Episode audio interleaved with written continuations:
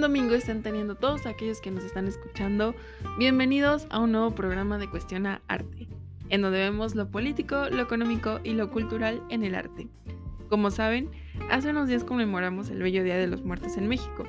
Y en verdad que a mí ya me empiezan a agradar tanto estas fechas porque ¿a poco no hasta el más grinch de los agnósticos le dedica una oración y una pequeña ofrenda a sus seres queridos que ya no nos acompañan desafortunadamente en este plano de la existencia?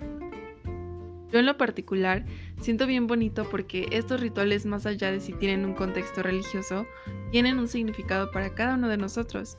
Y más allá de si sea cierto que los muertos vuelven para acompañarnos y deleitarse con sus comidas favoritas, para nosotros los terrenales, el ritual emotivamente nos mueve y nos une. Así que qué bueno que esta celebración coincide con el lanzamiento de este podcast, porque en esta ocasión les voy a explicar precisamente cómo funcionan los rituales sociales y cuál es su relación con la producción artística. Y si recuerdan, fue uno de los puntos que vagamente tocamos en el episodio anterior. Y si no lo han escuchado, píquenle pausa a esto y vayan a nuestro capítulo en donde hablamos sobre economía creativa para que puedan entenderme de una mejor forma a lo que me refiero. Aprovecho también para invitarlos a que se unan a nuestras redes sociales si es que no me han seguido en Instagram o Facebook, que es en donde estoy más presente y subo contenido complementario a lo que escuchan ustedes aquí en este podcast. Dicho esto, arrancamos con nuestro tema del día de hoy, que es la ritualidad, que resulta importantísima para analizar lo que hay detrás de ciertas producciones artísticas, y para ello es bien necesario que nos pongamos bien antropológicos. Para comenzar, necesitamos entender a qué nos referimos cuando hablamos de otra edad. Quizás la palabra suene un poco obvia, pero la verdad es que tiene un trasfondo más complejo de lo que parece.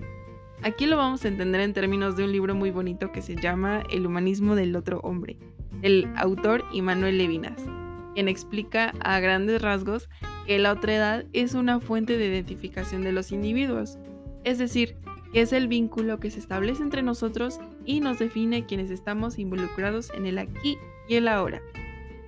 Y dado que las relaciones sociales están cambiando simplemente porque nuestro contexto siempre está cambiando, también lo están estas formas de interacción. ¿Se entendió? si no, aquí van otras palabras porque yo sé que estos temas son muy confusos. O sea, que no existe tal cosa llamada esencia que nos determina como seres completos. No somos únicos y diferentes nada más porque así nacimos, sino porque todos somos producto de lo que hemos construido en nuestras vidas a partir de nuestras relaciones sociales. Una persona, por lo tanto, está existiendo o siendo constantemente conforme a sus circunstancias en el presente.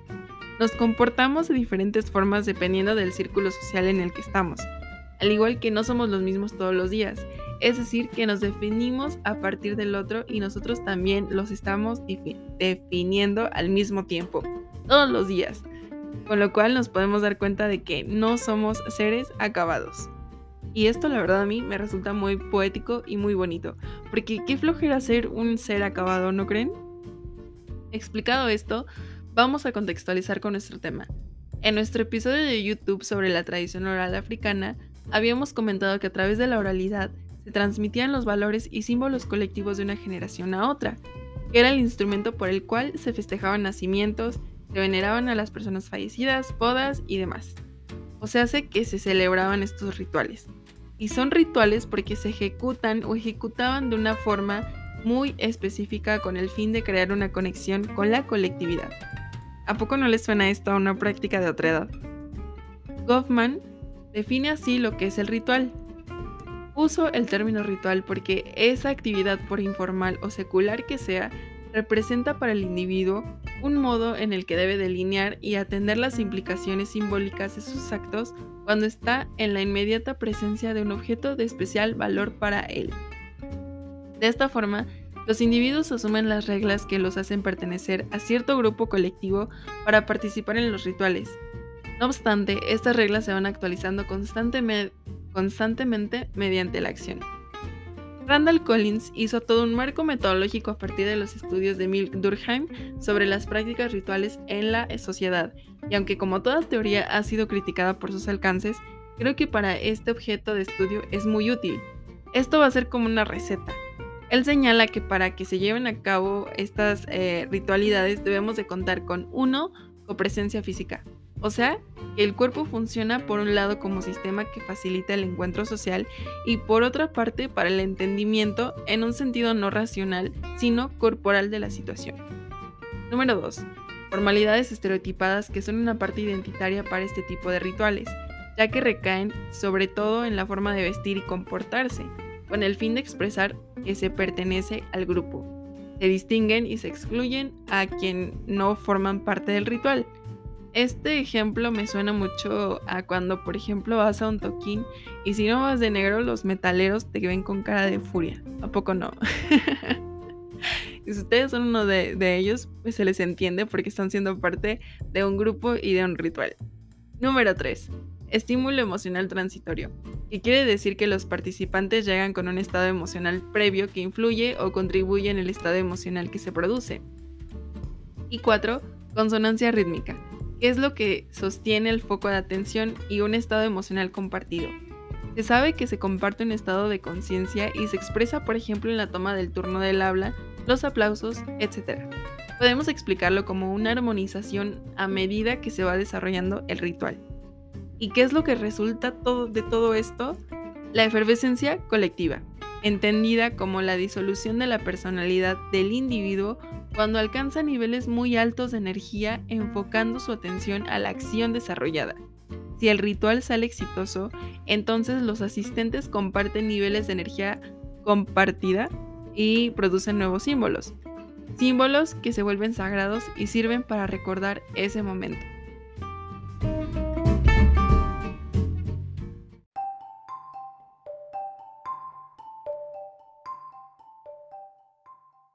Y a todo esto, ¿qué tiene que ver el arte? Ustedes se preguntarán, ¿para qué les he echado tanto choro?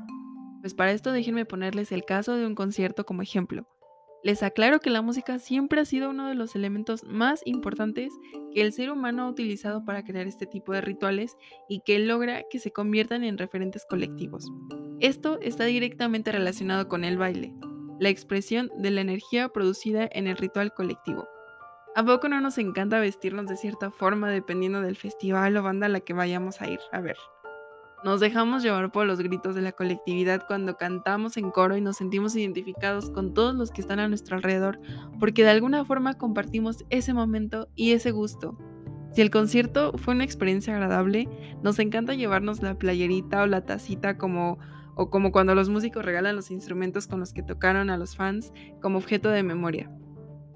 Ahora, otro ejemplo. Recuerdan que en el episodio sobre la oralidad les comentaba que muchos objetos del arte africano, como las máscaras, adquieren su valor en el ahí y en el ahora en donde son empleados y por ello ponerlas en un museo no es más que una acción de memoria porque en realidad pierden su significado al ser objetos rituales? Pues es por todo esto.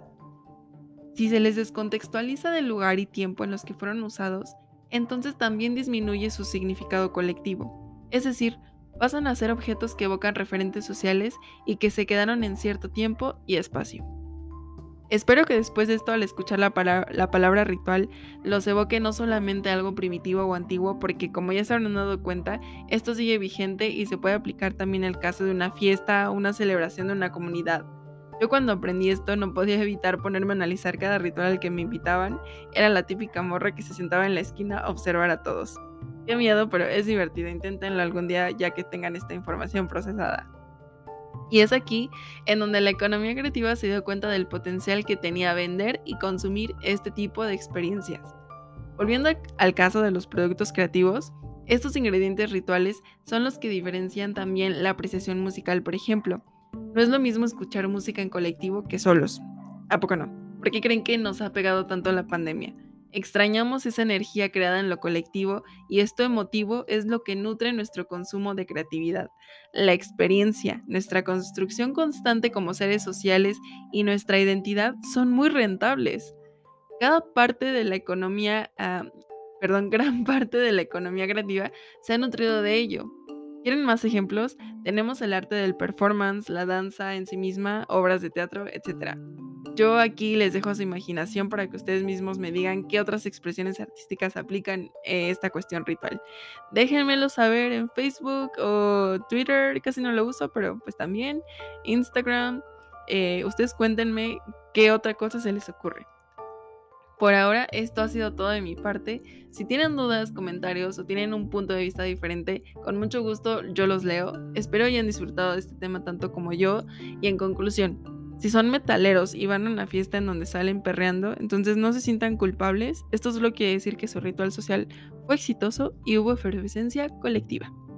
Yo me despido por el momento. Mi nombre es Dania y cuestionemos arte la próxima semana.